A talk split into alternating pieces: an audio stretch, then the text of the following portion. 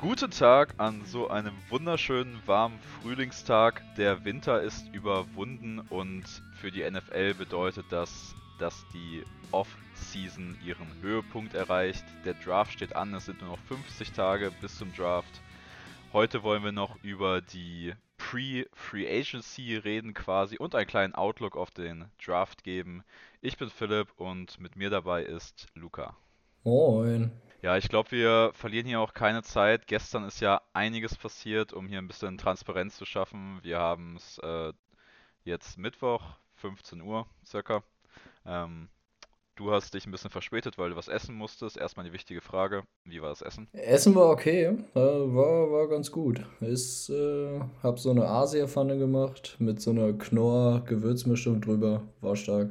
Erste Bank, da kann man nichts falsch machen, glaube ich. Also bist du gut gestärkt für die Folge. Ich bin super gestärkt und hyped. Ja, wer auch hyped sein könnte, um mir gleich die Überleitung des Todes zu schaffen, äh, sind die Packers-Fans. Denn die Packers bleiben weiterhin all in. Das hat sich gestern rausgestellt. Ähm, Rogers hat sich committed, spielt nächste Saison auch für die Green Bay Packers. Es wurde irgendwie so ein 4 Jahre 200 Millionen Vertrag in den Raum geworfen. Der wurde aber von Rogers selbst am Abend noch äh, revidiert. Dazu hat Devonta Adams noch den Franchise-Tag bekommen bei den Packers, also Rogers und Adams beide nächstes Jahr in Green Bay. Ähm, ich glaube, es ist für Green Bay der beste Weg, den du mit diesem Roster gehen konntest. Ja, das äh, Ding mit dem ja, Fake-Vertrag angeblich, das ist irgendwie ganz komisch, weil Rogers ist der Einzige, der rausgekommen ist und gesagt hat, so, ja, das stimmt nicht so richtig. Aber ähm, bei, wenn man hier bei Rappaport guckt oder bei Schefter, ja gut, Schefter ist so eine Sache, aber bei Tom Pelissero und allen anderen äh, NFL-Insidern, die haben die Tweets noch online mit den Vertrag, äh, Vertragdetails. Von daher bin ich mir halt nicht 100% sicher, ob das wirklich fake ist oder was in Rogers komischen Kopf da wieder vorgeht, weiß ich nicht. Weil ähm, der Mann hat ja schon einiges Komisches sich geäußert. Und ich kann mir halt nicht vorstellen, dass die ganzen ähm, Analysten das halt so aus dem, an den Haaren herbeiziehen würden. Weil der Vertrag hat, ähm, der geleakt wurde, vier Jahre, 200 Millionen hast du gesagt, äh, 153 garantiert war die äh, Summe. Das ist halt einfach brutal viel. Das sind halt 50 Millionen im Jahr. Du hast damit dieses Jahr irgendwie den, äh, die Cap-Number für Rogers ein bisschen gelowert. Deswegen hast du jetzt auch quasi Geld äh, für das Franchise-Tag. Obwohl, sind wir mal ehrlich, der Salary Cap ist gefühlt äh, eh ein Mythos. Egal, was du machen möchtest, wenn du es wirklich äh, tun möchtest, dann kriegst du es irgendwie hin als NFL-Team. Von daher. Ähm, Na, irgendwann, irgendwann holt es dich schon ein. Das siehst du jetzt bei den Saints bei den Saints geht nicht viel Salary Cap technisch und die haben es halt die letzten Jahre ausgereizt. Du kannst es echt für eine lange, lange Zeit, äh, sag ich mal, dich an der Grenze vorbei winden, aber irgendwann holt es dich halt ein. Du kommst nicht drumrum, quasi, wenn du so, wenn du dieses Salary-System fährst, ein Rebuild zu machen. Ja, und wie du es gesagt hast, die Packers sind jetzt halt all in. Ich glaube, der Druck war noch nie höher für Rogers und die Packers, weil wenn du jetzt wirklich so einen großen Vertrag unterschreibst, dann wirst du wieder so viel von deinem ja von deinem Team äh, allgemein wegnehmen an guten Spielern, die halt nicht mehr gesigned werden können, weil du so viel Geld verdienst. Und ähm, naja, du musst dann halt liefern und du musst halt wenn du Rogers bist, jetzt wieder einen Super Bowl gewinnen in diesen vier Jahren, wo du jetzt unter Vertrag stehst, weiter. Was auch ein bisschen komisch ist. Und wenn wir ehrlich sind, in den nächsten beiden Jahren. Ja. Und was noch dazu kommt, irgendwie, Rogers ist halt auch schon 38. Muss man auch nochmal. Er hat jetzt schon überlegt, äh, ob er aufhört und halt in Rente geht oder zu den Broncos. Das waren so die zwei äh, Optionen, die er so abgewogen hat und dann halt zu den Packers zurückzukehren. Ja, aber der Druck ist halt jetzt da und ja, in den nächsten zwei oder drei Jahren muss halt jetzt ein Super Bowl-Sieg her, weil sonst äh, stehst du, glaube ich, ziemlich doof da. Ich würde mir, also ich möchte jetzt nicht fies sein, aber irgendwie fände ich es schon schön, wenn ich dann da äh, im Januar 2023 sitze. Zweite Playoff-Woche. Packers haben den First Seed in der NFC geholt, verlieren das erste Playoff-Spiel dann für sie quasi und dann sitzt du da mit deinem Bier und denkst dir, ah, witzig. Äh, und das ist ja quasi das Szenario, was wir so in ähnlicher Form, natürlich waren sie im Championship Game bis aufs letzte Jahr, immer in den letzten Jahren, ähm, ist halt so der Weg der Packers irgendwie. Das in den Playoffs ist, Sen ist Sense für sie vorm Super Bowl, egal wie gut die Saison verläuft. Und wenn ihnen das dieses Jahr wieder passiert, wäre schon echt bitter. Weil du hast dich jetzt halt einfach committed mit dem Franchise-Tag für Adams, diesem Vertrag für Rogers, der jetzt halt einfach auch echt lange läuft. Also die Packers werden nach dieser Rogers-Ära in einen krassen Rebuild gehen müssen, einfach weil die Kaderstruktur nicht die krasseste Tiefe hat bei den Packers. Ähm, was halt auch seit Jahren fehlt, ist der Nummer 2 Receiver neben Devonta Adams. Den müsste man sich vielleicht. Also dieses Jahr muss man echt mal was hitten im Draft, was äh, Receiver angeht. Meine Meinung. Vor allem, weil Marcus Waldes Scantling auch Free Agent wird. Du hast ja immer noch äh, der von Clemson, den du letztes Jahr in der dritten Runde, glaube ich, geholt hast, äh, Mary Rogers. Der müsste da ja auch noch rumlaufen. Vielleicht kriegt der auch einen Second-Year-Jump hin, weil der war ja vor dem Draft auch eigentlich ganz, äh, ganz gut angesehen als äh, kleiner Speedy Slot-Receiver. Von daher vielleicht äh, schafft es der, sich irgendwie eine Nummer 2 Rolle zu mogeln nächstes Jahr. Ja, aber eigentlich brauchst du ja in einer modernen NFL-Offense brauchst du ja drei krasse Anspielstationen. Sei es zwei Wide right Receiver und ein Tight End oder drei krasse Wide right Receiver, aber du brauchst halt einfach mehrere Waffen in der Offense. Und das ist halt so die größte Baustelle, die die Packers für mich in ihrem Kader haben. Was jetzt halt auch noch als Baustelle aufgeht, ist äh, der Linebacker Room wieder, weil du hast ja letztes Jahr quasi kurz vor der Saison erst Devondre Campbell reingeholt der dann aber eigentlich der krasseste äh, Off-Ball-Linebacker in Pass-Coverage war letztes Jahr. Äh, der wird dieses Jahr wieder Free Agent. Die Packers wollen ihn wohl verlängern. Ich glaube, er passt nicht in jedes NFL-System, daher dürfte er auch nicht so viel Kohle kriegen. Aber die Packers bewegen sich halt am Rande des Salary Caps und sie bräuchten halt Campbell wahrscheinlich wieder. Der hat aber auch halt nur eine Saison geliefert, also du kannst dir jetzt nicht mal sicher sein, dass er nächstes Jahr wieder so funktioniert. Und ähm, sonst wird es upfront echt dünn für die Packers. Was ich halt finde, so klar, du hast jetzt nicht die Top-Waffen außer Devante Adams, aber die Ausreden sind halt jetzt vorbei. So, du kannst, wenn du 50 Millionen im Jahr verdienst, kannst du halt nicht sagen, so ja, äh, und dich dann, wie Rogers das halt auch mal macht, gerne so, ja. Russell Wilson konnte das. Ja, und sich dann hinsetzen quasi und weinen, so, oder in, der in die Pat McAfee-Show gehen und sagen so, äh, ja, aber ich habe ja nur Devante Adams zum Werfen und dann ist ja nichts mehr. So, ja, wenn du 50 Millionen verdienst, so. Da müssen wir gleich nochmal drüber reden, aber mach dann, weiter. Also, die nächsten Jahre ist dann halt wirklich nicht mehr so viel drin anders, weil das, was, das ist ja ähnlich wie Wilson das in Seattle auch gemacht hat. So, er hat halt so viel Geld verdient dass du halt wenig Hilfe einfach, also dann bleibt diese Hilfe, die du halt einem Rookie-Quarterback zum Beispiel geben kannst, weil der halt einfach viel, viel, viel weniger verdient, so bleibt die halt einfach nicht mehr auf dem Level. Und dann muss halt der Quarterback das Team elevaten. Und äh, ich meine, da muss es eigentlich reichen, wenn du einen All-Pro, First-Team All-Pro Receiver wie Devante Adams hast. Das habe ich ja schon, weiß ich nicht, ich fand die Ausreden für Rogers halt schon länger bisschen dünn. Aber ja, also dieses Jahr in den Playoffs hat man es ja wieder gesehen. Die äh, Packers haben sieben Punkte gescored gegen die 49ers. Die Defense der Packers hat ziemlich gut gespielt. Die Special Teams waren halt richtig scheiße. Aber die Offense mit Rogers hat halt auch wieder nichts gemacht. Und da musst du halt Rogers jetzt einfach mal, weiß ich nicht, für accountable halten und äh, sagen, dass er da mehr liefern muss. Das sehe ich ähnlich, muss ich sagen. Ich wollte ja bei diesem Pat McAfee-Ding gerade nochmal einhängen, weil irgendwie wirkt, äh, die McAfee-Show ist so Rogers äh, Staatssender so ein bisschen. Also da kann er sich einfach einmal die Woche hinsetzen, wenn er wieder was zu announcen hat. Ähm, dann setzt er sich zu McAfee aufs Sofa und dann kann er erstmal äh, 10 Minuten frei in die Kamera das erzählen, ungefiltert, was er so erzählen möchte. Und dann wird das so quasi dem Volk mitgeteilt. Ähm, ist auf jeden Fall ein wildes Konzept. Ich finde es einfach krass, wie wenig äh, journalistischen Anspruch Pat McAfee hat. Also es ist ja wirklich eine reine Unterhaltungssendung. Aber ich finde es halt ähm, auch echt fragwürdig, muss ich sagen. Also ich, ich kann mir es immer nicht geben, muss ich sagen. Ich kann mir Rogers ungefiltert nicht geben. Bin ich ehrlich. Ich finde ihn als Spieler halt einfach krass. Das muss man auch einfach anerkennen. Als äh, Typen weiß ich nicht. Kann ihn irgendwie gar nicht einschätzen. Nee, also Pat McAfee, ich habe mir das Interview halt angeguckt, wo er diese ganzen, äh, äh, das ganze Corona-Leugner-Zeugs gesagt hat, so, aber sonst äh, kann ich mir auch nicht viel Aaron Rodgers angucken, muss ich sagen.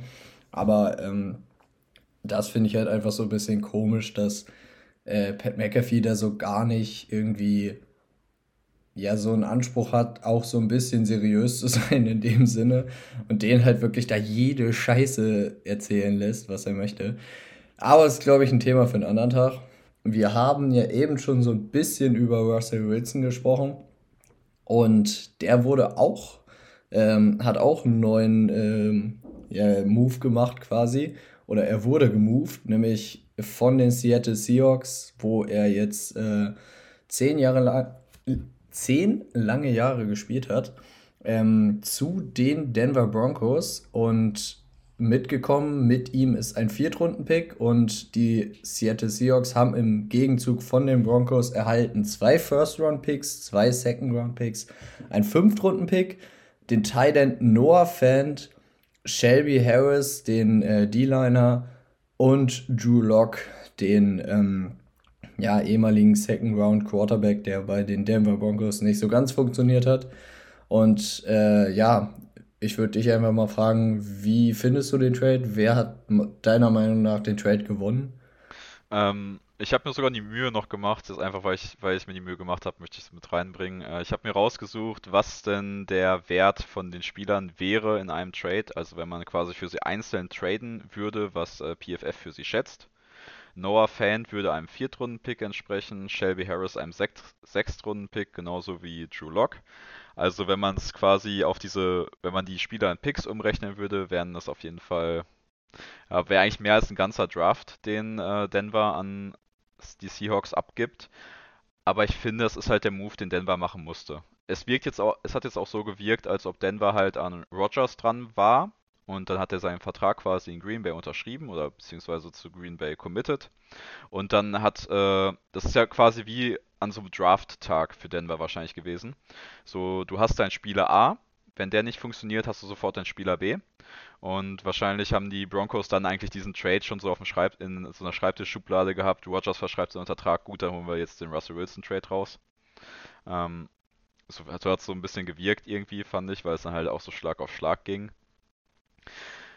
Ja, jetzt können wir mal aufdröseln, was Denver bezahlt. Zwei First-Round-Picks sind safe weg. Also für, für, den, für so einen Quarterback safe. Zwei Second-Round-Picks. Ähm, Denver hat dieses Jahr zwei Second-Round-Picks, den eigenen und den der Rams. Es ist aber wohl der eigene, der mitgeht. Also es ist der neunte Pick in der zweiten Runde. Also ein sehr nah an der ersten Runde. Ähm, Fünftrunden-Pick Noah Fant wobei man sagen muss, der hat in äh, Denver die letzten Jahre eher unter den Erwartungen gespielt. Shelby Harris ist ein guter ähm, Defensive Liner, sehr starker Interior Defensive Liner, ähm, also so, äh, so leicht above average Defensive Line. Da habe ich mich gefragt, was die Seahawks mit dem wollen, weil der ist jetzt auch schon 30 oder so um die 30. Ähm, und dann noch Drew Lock, den, der eigentlich für mich jetzt keinen Wert hat in diesem Trade, so richtig. Deswegen würde ich Drew Lock mal ausklammern. Ich finde, es hört sich richtig teuer an. Denver muss diesen Trade machen. Ich finde ihn eigentlich okay von den, für beide Seiten. Ja, wäre ich mitgegangen. Vor allen Dingen, wenn man so das äh, Trade-Desaster, was äh, die Seahawks mit, der, äh, mit Jamal Adams hatten, wo sie auch zwei First-Round-Picks aufgegeben haben ähm, und noch einen Drittrunden-Pick, glaube ich, für Adams. Und wenn man sich das anguckt, hat man auch quasi nur zwei First-Round-Picks und dann zwei Second-Round-Picks investiert, plus dann noch ähm, ein paar Spieler, die man bekommen hat. Aber wenn man das halt für einen wenn man jetzt den Adams Trade dagegen stellt für einen äh, Box Safety, der mittelmäßig in Coverage ist, aufgibt oder halt jetzt für einen ja wahrscheinlich Hall of Fame Quarterback, der ähm, ja hoffentlich für Denver noch ein paar gute Jahre in sich hat, äh, finde ich das auf jeden Fall ziemlich gut für Denver. Das Ding ist, was. Wie viele gute Jahre muss denn Wilson für dich spielen, damit sich das, damit der Trade gerechtfertigt ist für Denver? Wenn das Ding ist, wenn du einen Super Bowl holst, ist das für mich schon gerechtfertigt. Ja. So, darum geht's halt im Endeffekt. Das ist richtig. Und wenn du es halt mit so einem Move nicht schaffst, einen Super Bowl zu holen, dann kann er auch noch vier Jahre MVP spielen, meinetwegen wie Rogers.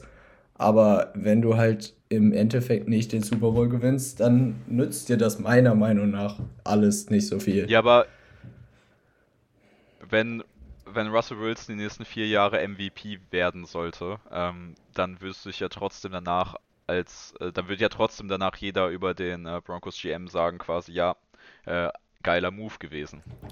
Ja, ist richtig. Da muss man dann nochmal äh, gucken. Weil, aber das äh, Ding ist, wenn Wilson MVP werden sollte, dann sehe ich da auch eine gute Chance, dass die auch äh, in einem von vier Jahren einen Super Bowl gewinnen.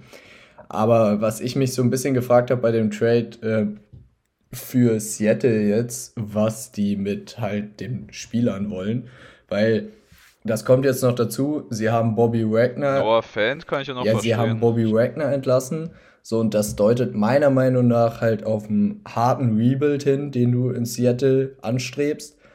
Was ich aber wiederum nicht verstehe, weil du jetzt einen 70 Jahre alten Head Coach hast. Ähm, der wird jetzt nicht noch wieder drei Jahre Rebuild machen, denke ich.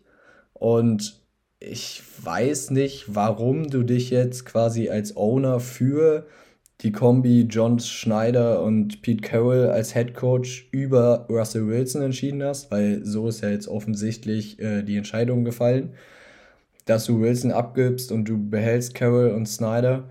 Aber. Ja, aber ich finde halt, das Ding bei Wilson ist, ich finde, er hat diesen richtig, richtig räudigen Vertrag halt einfach. Ja, das stimmt schon. Und man muss ja auch dazu sagen, die letzten beiden Jahre waren so die äh, schlechtesten, die Wilson je gespielt hat, auch weil er jetzt das Jahr das erste Mal verletzt war in seiner Karriere. Aber das Jahr davor war halt auch nicht äh, zu seinem, ja, auf seinem Standard. Und ähm, ja, es ist halt wirklich echt schwierig, weil die Seahawks waren so ein bisschen, sie haben halt den einen Super Bowl gewonnen, standen in dem nächsten, aber seit Jahren ist für mich so das Gefühl, dieses Franchise kommt weder vor oder zurück so. Du bist halt immer in den Playoffs, du bist immer gut aber du bist nie so richtig gut. Und du hast es aber auch gefühlt nie geschafft, äh, Wilson genug Hilfe zu geben, vor allen Dingen O-Line technisch, sondern du hast immer, keine Ahnung, irgendwie ganz komische Moves gemacht mit dann, ja, quasi deinen halben Draft aus dem Fenster geschmissen, um Adams zu holen und so, obwohl du vielleicht eher offensiv was hättest machen sollen. Von daher verstehe ich halt einfach wirklich nicht, wie du mit John Schneider und Pete Carroll über Russell Wilson gehen kannst. Und die Seahawks könnten sich halt, könnten das, glaube ich, in äh, so zwei, drei Jahren bitter bereuen, dass sie Wilson halt abgesägt haben und äh, sich für Carroll und Snyder entschieden haben. Ja, ich finde, man muss aber auch aus Seahawks Sicht sagen, dass da gut äh, auf jeden Fall gute Assets, Draft-Assets und Noah Fans ist ein relativ junger Titan. Ähm, Shelby Harris ist ein guter Spieler. Wieso man sich einen 30-Jährigen holt, wenn man jetzt kurz vor einem Rebuild steht, habe ich, hab ich einfach nicht gescheckt, muss ich ehrlich sagen. Ähm, aber die Assets sind ja jetzt da. Du hast zwei Second Round und zwei First Round Picks, dazu noch ein äh, Dazu noch einen Fünftrunden-Pick, hast einen Viertrunden aufgegeben. Also eigentlich hast du krass Draft-Munition, aber Draft-Munition ist ja auch nur so lange interessant, äh, ist ja nur so lange, sag ich mal, heiß, solange es keine Spieler sind, weil wenn's, ne, wenn Draft-Munition zum Spieler umgewandelt wird, dann bleibt halt abzusehen, wie sich der Spieler entwickelt immer. Also da, man kann damit immer noch auf die Fresse fliegen. So ist nicht. Ja, ich bin bei den Seahawks jetzt äh, gespannt, ob sie jetzt den kompletten Ausverkauf noch machen, also Metcalf und äh, Tyler Lockett. Wobei bei Tyler Lockett ist halt das Ding, ich habe mir jetzt nicht recherchiert, wie der Dead Cap Hit für sie aussehen würde, aber du hast halt letztes Jahr den Vertrag verlängert. Einen sehr dicken Vertrag. Äh, Also ich könnte mir gut vorstellen, dass sie bei Lockett richtig Deadcap nochmal fressen würden. Da müsste man gucken, wie man den traden kann. Ähm, Metcalf könntest du easy traden. Was haben sie noch so da? Äh, Brooks, den Mittellinebacker, kannst du noch traden. Jordan Brooks. Ja, aber du kannst ja jetzt auch nicht dein ganzes Team, also zersägen, weil, also meiner Meinung nach sollte Seattle einfach jetzt nächstes Jahr quasi dieses inoffizielle Tank hier, aber gehen, dann äh, holst du dir noch ein paar Picks dran, aber ich würde halt nicht äh, einen Brooks oder einen Metcalf noch traden, weil das sind so. Ja, hast schon recht, hast schon recht. Die beiden Die würde ich halt behalten, weil irgendwo brauchst du ja auch noch so ein Team, weil du kannst dein Team ja nicht komplett von null wieder aufbauen. So irgendwo brauchst du halt was. Ja. Und ähm, meiner Meinung nach Seattle halt nächstes Jahr ein Tank hier, dann kommst du äh, irgendwo hoch und Top 3, wenn es gut läuft, im Draft, holst dir dann dein Quarterback im nächsten Jahr und ähm, ja, dann hast du halt quasi dein Rebuild gestartet und äh, guckst dann, wie du deinen Quarterback entwickelst. Aber Carroll ist halt wirklich so, äh, der ist 70, so, der hat auch nicht mehr die Zeit für den ewig langen Rebuild. Von daher, es ist einfach alles ein bisschen komisch, was da in Seattle passiert. Und äh, wir können, glaube ich, gespannt sein, weil ich bin gespannt, ob, weil ich höre oder habe viel darüber gelesen, dass Seattle jetzt eventuell am neuen neuen Quarterback holen will. Und das wäre halt ganz seltsam, muss ich sagen, weil. Wieso? Malik, wenn du da Malik Willis draftest, würde ich das unterstützen. Ja, aber haust du wirklich. Ich, ich weiß nicht, ich verstehe halt. Ach, Seattle macht mir einfach Löcher im Kopf. Ich habe keinen Plan, was äh, so deren Philosophie ist. Die könnten halt alles machen. Neuen, eine Quarterback draften schließt doch ein Rebuild nicht aus. Ja, ist richtig, aber die Quarterback-Class Quarterback dieses Jahr ist halt wieder äh, so, was wir gehört haben, kommen wir glaube ich später noch zu, dass die dieses Jahr halt nicht so stark ist wie die letzten Jahre. Von daher an neun wäre dann auch wieder ziemlich hoch. Also, ja, wir können einfach gespannt sein, was Seattle im weißt, Draft macht. Weißt du, wer letztes Jahr an neun hätte einen Quarterback draften sollen? ja, Denver. Richtig. Hätte man Justin Fields gedraftet, hätte man sich diesen ganzen Move sparen können, ist meine Meinung. Das stimmt. Aber ich würde sagen, lassen wir Seattle hinter uns. Die äh, machen viele. Nee, ich möchte noch einen kleinen. Ich muss, ich muss einen kleinen Case machen, weil es gibt einen großen Verlier Verlierer dieses Trades. Weißt du, wer es ist? Noah Fan, würde ich sagen. Weil der hat sich gefreut. Die Las Vegas Raiders. Ja, das ist fair. Du spielst es einfach in einer Division mit Mahomes, mit Herbert und mit Russell Wilson. Also ich sehe die gar nicht mehr in den Playoffs in den nächsten Jahren. Ja, ich habe nur auch wieder gelesen heute, ähm, die Raiders sollten einfach Derek Carr traden und äh, hoffen, dass sie dafür noch genug kriegen und dann äh, dieses Jahr oder im nächsten Jahr auf Quarterback angreifen und sich irgendwie so ein, ja, du musst ja eigentlich so ein Boomer Bust Prospect holen, was so den Upside des Jahrhunderts hat den Upside eines Mahomes, ja. den Upside eines Herberts, dass du halt einfach da mitmischen kannst, weil mit Mittelmäßigkeit oder ja, ein bisschen Übermittelmäßigkeit, so wie K es halt darstellt, wirst du halt in der Division wahrscheinlich langfristig nicht viel zu sagen haben. Ja, du wolltest gerade schon weitermachen. Wir machen, wir müssen jetzt auch weitergehen, einfach zeitlich. Ähm, ja, was, ne, was zum Beispiel auch interessant für die Packers wäre, wäre ja ein richtig geiler Outside-Receiver. Calvin Ridley hat man nach seinen mentalen Problemen gehört, wäre wieder bereit, Football zu spielen in der nächsten Saison. Ähm, hätte dafür aber ein Team gewechselt, also hätte die Falcons verlassen, wäre dann auch per Trade zu holen gewesen. Jetzt ist aber das Problem, Calvin Ridley ist für das komplette nächste NFL-Jahr gesperrt. Mindestens mal gesperrt, wird sogar gesagt. Ja, da muss man halt wieder die NFL verstehen. Also Kevin Ridley hat ganze 1500 Euro gewettet in einer, in einer Kombi-Wette auf die NFL und unter anderem auch auf die Falcons. Darf er natürlich nicht. Er war zwar nicht beim Team, aber er war halt äh, immer noch Angestellter vom Team. Also wenn er retired gewesen wäre, hätte er es wahrscheinlich machen dürfen. Obwohl, und da sind die Regeln halt auch so schwammig. Was wäre, wenn Tom Brady jetzt, keine Ahnung, eine Million darauf setzt, dass er nächstes Jahr den Super Bowl gewinnt? Er ist ja offiziell retired, dann kommt er zurück unterschreibt wieder einen Vertrag und gewinnt dann den Super Bowl. So, ich weiß nicht, da, da sind die Regeln halt ganz schwammig, was so dieses äh, Gambling und die NFL angeht. Äh, die Kritik ist da halt auch einfach, dass das Strafmaß völlig überzogen ist, weil ich meine, er hat 1500 Euro gesetzt. In den Maßen, wo sich NFL-Spieler bewegen, ist es halt wirklich, denke ich mal, nicht so viel. Und ähm, da muss man sich einfach die anderen Strafen so angucken, weil zum Beispiel. Äh, ja, ich habe gerade hab hier ein paar. Also, ja, lies mal, lies mal ein paar vor. Äh, Ray Rice, ähm, Frau geschlagen, zwei Spiele gesperrt. Greg Hardy, äh, Girlf Girlfriend geschlagen, vier Games. Adrian Peterson, äh, Kleinkind misshandelt, sind sechs Games. Ezekiel Elliott, auch Frau geschlagen, äh, se auch sechs Games. Calvin Ridley 1500 Euro gesetzt, mindestens 17 Games. Ja, es ist einfach absurd und bei manchen muss man ja auch dann sagen, zum Beispiel bei Ray Rice gab es das Video dazu, wie er diese Frau da verprügelt und durch die halbe Lobby schleift und so.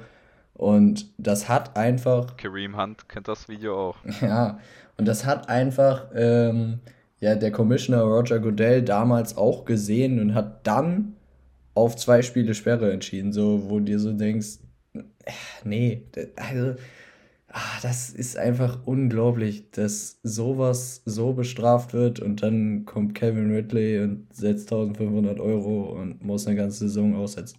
Oder Josh Gordon ist ja noch viel schlimmer, der ein bisschen Gras geraucht hat und dann erstmal für zwei Saisons gesperrt ist und dann gefühlte, ja, am Ende gefühlte fünf Saisons verpasst hat durch diese ganzen Drogensperren. Also, ich weiß nicht. Das Strafmaß ist einfach ganz seltsam in der NFL. Und die müssen da echt mal ein bisschen was dran ändern, weil so kann das halt wirklich nicht sein. Ich fand Calvin Ridleys äh, Response quasi auf die Sperre auch witzig, hat einfach nur getwittert, lol. Ja, vor allen Dingen. Ich glaube, mehr kannst du dazu auch nicht sagen. Ich meine, der Mann hat auf die Falcons gesetzt, so. Da musste ihm das. lass ihm, lass ihm das doch, wenn man weiß ich nicht. Wenn man schon so verzweifelt ist, auf die Falcons zu setzen, so, dann hat man schon andere Probleme, denke ich mal. So, jetzt gehen wir einen Schritt weiter. Jetzt sind wir wieder ähm, bei Verträgen, Signings und so weiter. Ähm, wir sind kurz vor der Free Agency. Es ist die Woche der Franchise Tags.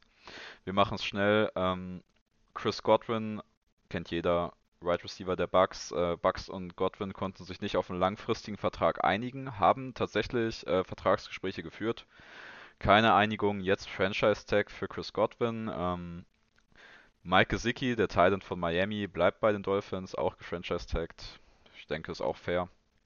Passt auch ziemlich gut in die Miami-Offense, muss man sagen. Ja, vor allen Dingen, wenn du jetzt ähm, den, der wird ja als Titan gecheckt, das heißt, er kriegt dann knapp unter 11 Millionen für den Tag, so anstelle, wenn er jetzt. Äh, ist aber der Starting Titan mit den wenigsten äh, Inline-Snaps mit Abstand. Ja, eben. Er spielt eigentlich mehr Right Receiver und da wäre der Tag aber schon bei 17, 18 Millionen gewesen. Von daher ist es gut, dass man ihn als Tight End getaggt hat, weil das ist halt relativ billig für Miami jetzt und äh, eine ziemlich gute Option. Bengals taggen Jesse James mal wieder. Also ich hoffe, jetzt kommt auch mal der langfristige. Jesse Bates, meinst du? Ja, Jesse Natürlich. Bates, sorry. Äh, ja, Safety Jesse Bates wird von den Bengals getaggt, ist der beste Defense-Spieler der Bengals, kann man glaube ich so sagen. Ähm, keine Ahnung, wie. Ich hoffe, die arbeiten jetzt einfach in der Offseason den langfristigen Vertrag aus, mal, weil wenn er nächstes Jahr wieder die ganze Zeit auf dem Tag spielt. Also, ich finde, aus Jesse Bates Sicht würde ich mir auch so denken, Digga, mal ein bisschen Respekt einfach. Einfach mal das, so das langfristige Angebot aus Respekt. Ja, was ich halt nicht verstehe, warum die NFL das immer noch so hat, dass du halt zwei Jahre hintereinander getaggt werden kannst, ist ja bei Chris Godwin auch so, jetzt wieder. Weil, ich meine, wenn du dann gedraftet wirst in der ersten Runde, dann hast du vier Jahre Vertrag plus fünf Jahre oder fünf Jahresoption. Dann die, die Teams ziehen können, plus dich zweimal taggen haben die Teams halt sieben Jahre Cost Control über dich, ohne dass du halt einmal auf den Markt gekommen bist, so. Und halt Free Agency, ja, aber deinen langfristigen ja, Vertrag. Du kriegst ja trotzdem Top Money. Ja, ist richtig, aber du kriegst keinen langfristigen Vertrag. So, und das ist halt, ähm, klar kriegst du dann für dieses eine Tag hier Top Money oder für die zwei Tag hier Top Money, aber es ist halt trotzdem irgendwie, also dass die NFLPA das halt so durchlässt, dass man zweimal hintereinander den gleichen Spieler taggen kann, ist irgendwie sehr seltsam und ich finde es einfach nur echt unfair, muss ich sagen, den Spielern gegenüber. Weil du kannst ja nichts dagegen machen, wenn du getaggt wirst, so. Dann äh, kannst du halt einfach nicht auf den Markt gehen. Ja, der nächste getagte Spieler ist äh, Offensive Tackle Orlando Brown von Kansas City vor der Saison von den Ravens. Er traded worden. Ähm, war ziemlich klar, dass sie ihn auf jeden Fall nicht in die Free Agency gehen lassen, nachdem sie ähm, was für ihn investiert haben. Ja, ich denke mal, Deck, Deck wird seinen Vertrag kriegen im Laufe der nächsten Saison, ziemlich sicher. Hat eigentlich genau das geliefert, ja. was man erwartet hat letztes Jahr. Du hast einen First-Round-Pick für ihn abgegeben, so, du musst ihn halt langfristig binden. Das ist so eine Devante Adams-Situation gewesen. Du tradest für einen Spieler auf seinem letzten Vertragsjahr, so, dann musst du ihn halt langfristig binden, weil sonst wäre es ja, alles andere wäre halt Quatsch. Ja.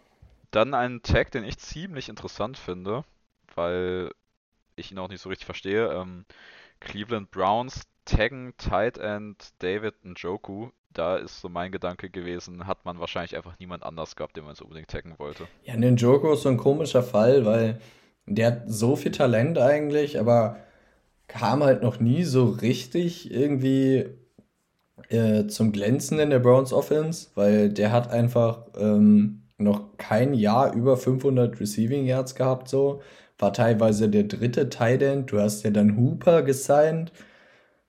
Obwohl du einen Joko hattest, jetzt tagst du ihn aber und zahlst ihm halt dafür dann relativ viel Geld. So einfach ein komischer Overall-Move, finde ich. Ähm, wen wir noch in den äh, Tags haben, ist Cam Robinson von den ähm, Jacksonville Jaguars. Oh, stimmt, das kam gestern, glaube ich. Ja, genau. Der kam relativ frisch jetzt noch dazu. Ähm, der Tackle der Jaguars hat jetzt auch den Franchise-Tag erhalten, zum zweiten Mal hintereinander, auch wie Jesse Bates und Chris Godwin. Von daher, das ist jetzt auch dann ähm, ja, erst zurück, beschützt Trevor Lawrence, das ist glaube ich ganz gut. Jaguars können alle Hilfe auf der O-Line gebrauchen. Ja, da, mu da, da, muss man auch ehrlich sagen, mit wie wenig Leistung man sich so ein Franchise-Tag erarbeiten kann. Ne? Ja, das, ich weiß nicht, er war ja noch mit der beste, ja, er war noch, ja, aber mit der beste Online, den Jacksonville so hatte. Von daher musst du halt so ein bisschen darum bauen und äh, versuchen, ihn dann. Ich zitiere jetzt mal unseren äh, Exclusive Jacksonville-Fan des Podcasts. Ähm, wenn das die einzige Lösung für die Tackle-Position in der Offseason ist, weine ich. Und die Gefahr besteht, finde ich. Ja, die Gefahr kann auf jeden Fall bestehen, aber ich denke, dass sie. Ähm, ist halt schwer, was sie mit dem ersten Pick machen, aber es könnte, also die Chance ist sehr hoch, dass es ein Tackle wird. Tackle auf 1 tut halt irgendwie weh, finde ich auch, auch wenn du einen krassen Tackle kriegst, tut es irgendwie trotzdem weh. Keine Ahnung, fühlt sich irgendwie komisch an, einen Offensive Tackle auf 1 zu draften. Aber man muss ja auch sagen, niemand möchte diesen First Overall Pick haben dieses Jahr. Also du wirst ihn wahrscheinlich nicht traden können. Weil er bringt dir einfach nichts. Nee, ich glaube auch nicht. Die Jacksonville Jaguars haben wohl gesagt, dass sie halt äh, quasi ähm, bereit sind, da rauszutraden. Aber ich äh, kann mir auch nicht vorstellen, dass ihn jemand haben möchte. So, dann gehen wir von den Tags zu den Signings und es gibt ein, äh, wir fangen mal mit dem Signing an, was ich gar nicht habe kommen sehen, was ich auch nicht so richtig verstehe. Und zwar ähm, Outside Linebacker Harold Landry von den Titans, bleibt bei den Titans, unterschreibt für 5 Jahre 87,5 Millionen, davon 52,5 garantiert, circa 17,5 Millionen pro Jahr. Ähm, das ist marktkonform. Aber für die Titans eigentlich zu teuer, meiner Meinung nach, weil also die Titans haben Bud Dupree geholt mit einem Monstervertrag letztes Jahr. Nächstes Jahr wird Jeffrey Simmons fällig, den kannst du dann Franchise taggen, was halt auch teuer wird, oder gibst ihm halt einen Vertrag, den musst du eigentlich verlängern, weil das ist dein bester Spieler in der D-Line. Ähm, und meiner Meinung nach hast du, wenn du wenn du dann nächstes Jahr diese drei Verträge hast, also für Simmons, Bud Dupree mit dem Monstervertrag, Harold Landry hat, ist jetzt eine sehr, sehr teure, äh, ja, eine sehr, sehr teure 2 im Pass Rush quasi, weil er ist auch für mich kein, äh, ja, A-Pass Rusher. das ist für mich einfach zu viel Volumen in dieser einen Positionsgruppe quasi. Ja, du gambelst halt darauf, dass Landry noch besser wird. Er ist jetzt, war 2021 sein viertes Jahr in der Liga. Er hat jetzt das erste Mal Double Digit 6 geknackt mit 12. Von daher ähm, gambelst du halt einfach darauf, dass er jetzt an sein Career Year anschließen kann. Er hat auch die meisten Tackles dieses Jahr mit 75, die er jemals hatte. Von daher hoffst du halt einfach, dass er ja wieder so oder jetzt an die Leistung anknüpfen kann.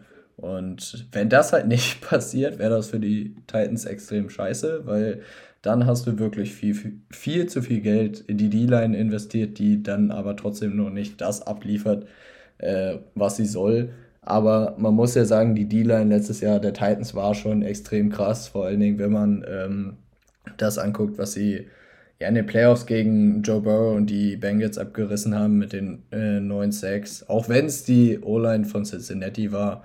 Aber es war schon ziemlich beeindruckend, wie viel Pressure die da bei jedem Down äh, aufs Wort gebracht haben. Von daher muss man gucken, wie sich das entwickelt. Wenn Harold Landry halt ähm, ja quasi an sein Kar Karrierejahr anschließt, dann finde ich den Vertrag sogar ganz okay. Aber ist halt extremes Risiko, wenn er halt wirklich nur ein richtig gutes Jahr bis jetzt hatte. Ja, also kalkuliert war, wenn er in die Free Agency gekommen wäre, ein Vertrag mit von 17 Millionen pro Jahr über 5 Jahre. Jetzt sind wir bei 17,5 äh, 17,5 über 5 Jahre. Also Titans haben da quasi den, den Free Agency Expected Deal gemacht. Von daher müssen wir eigentlich sagen, ist okay, aber äh, weiß ich nicht. Es ist also das Roster-Building der Titans gefällt mir jetzt einfach nicht. Nicht mal dieser, dieser Vertrag jetzt an sich, aber das generelle, von mir aus hätten sich den Butterpree-Deal letztes Jahr eher sparen sollen. Ja, das war halt generell so ein umstrittenes Ding. Der kommt von einer großen Verletzung, dann verlängerst du ihn oder äh, signst du ihn zu diesem Mega-Deal. War ganz gut letztes Jahr, aber halt auch nicht All-World Pass Rusher, das, was er halt an Geld kriegt. Von daher, man muss gucken, wie sich das die Jahre entwickelt, würde ich sagen. Jetzt kommen wir zu dem nächsten Deal und das ist einer, der mir eigentlich sehr, sehr gut gefällt, muss ich ehrlich sagen. Ähm, Mike Williams verlängert bei den Titans drei Jahre 60 Millionen Right Receiver, 40 Millionen garantiert, 28 Millionen im letzten Vertragsjahr ist Monster, Monster Geld für ein Jahr.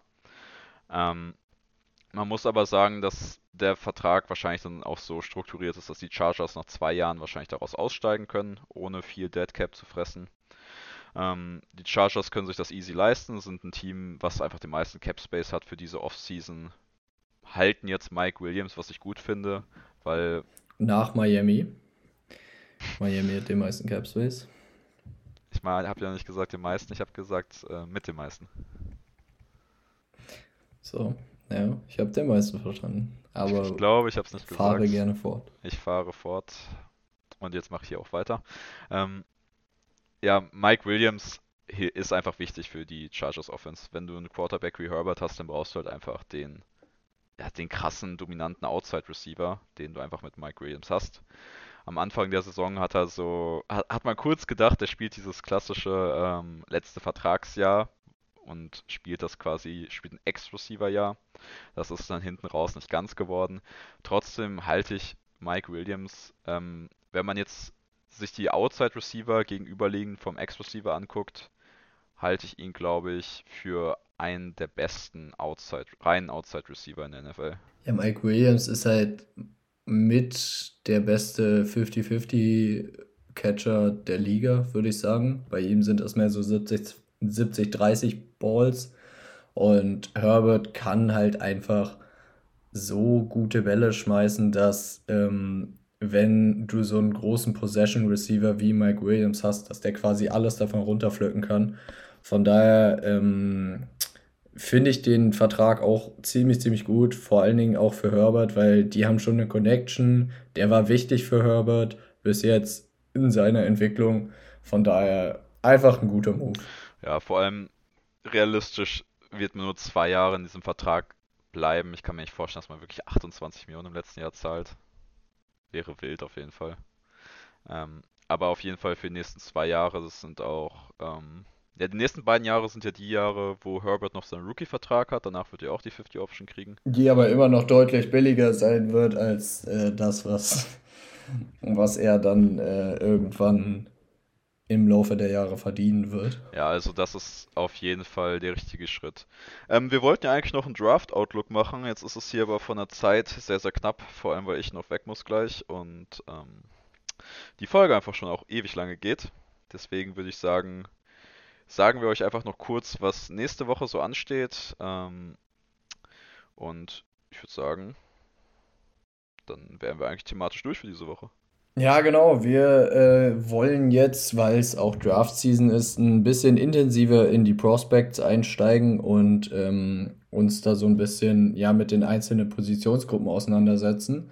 Wir wollten anfangen mit äh, den Defensive Backs, weil das ja meiner Meinung nach, was ich so bis jetzt erst gehört habe, ähm, die stärkste Positionsgruppe ist in diesem Jahr. Und ich würde sagen, ähm, dann erarbeitet sich so jeder von uns so eine schöne Liste, stellt ein paar Prospects vor, wir diskutieren so ein bisschen, was wir davon, äh, ja, was wir von jedem Prospect so halten. Und ja, da freue ich mich auf jeden Fall drauf, weil das eigentlich immer ziemlich geil ist, muss ich sagen. Ja, es hatten wir ja, glaube ich, noch einmal kurz zum Ende der Folge doch noch mal Internetprobleme, klasse. Ähm, ich habe dich gerade am Ende nicht mehr verstanden. Ich hoffe, du verstehst mich. Ich würde den Laden jetzt mal zumachen, Schlüssel drehen und abschließen. Ähm, von mir war es das für diese Woche. Wenn ihr Luca jetzt nicht mehr hört, dann kann es echt sein, dass unser Internet jetzt abgeschissen ist. Aber wir sehen uns nächste Woche zu den Defensive Backs. Ich, ich höre dich perfekt. Ah, wunderbar. Äh, dann hören wir uns nächste Woche wieder zu den Defensive Backs. Ähm, und dann war es das für diese Woche. Ciao. Tschüss.